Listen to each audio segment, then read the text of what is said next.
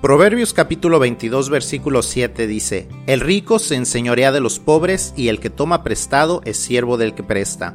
Feliz martes. Continuamos en los devocionales del libro de Proverbios y hoy hablaremos de un tema del cual no le gusta escuchar a la gente, la deuda. La Biblia nos enseña que una de las peores decisiones financieras que podemos hacer es pedirle prestado a alguien, ya sea formalmente a una agencia de préstamos, un banco, una casa de empeño o un lugar de préstamos de día de pago, o informalmente pedirle prestado a un familiar o alguna amistad, al pedir prestado estamos entrando en una relación entre un amo y un esclavo y eso es lo peor que podemos hacer. Al pedir prestado nos convertimos en esclavos. Un esclavo no puede tomar decisiones por sí mismo.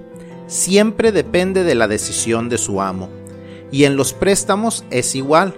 Si estás enferma, no puedes decidir si puedes faltar al trabajo, porque tu amo dice que le tienes que pagar, así que no puedes perder el salario de un día.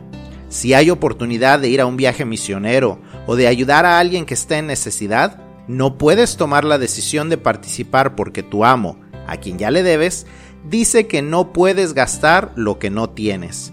Vivir pagando las decisiones financieras del pasado te roba de tener un buen futuro financiero.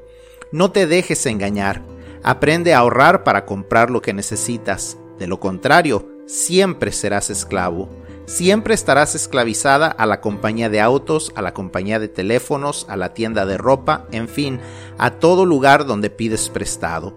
Y si un familiar es quien te presta, eso cambiará la relación por completo. No te dejes esclavizar. Sé libre al no entrar en deudas. Te aseguro que no te arrepentirás. Que Dios te bendiga.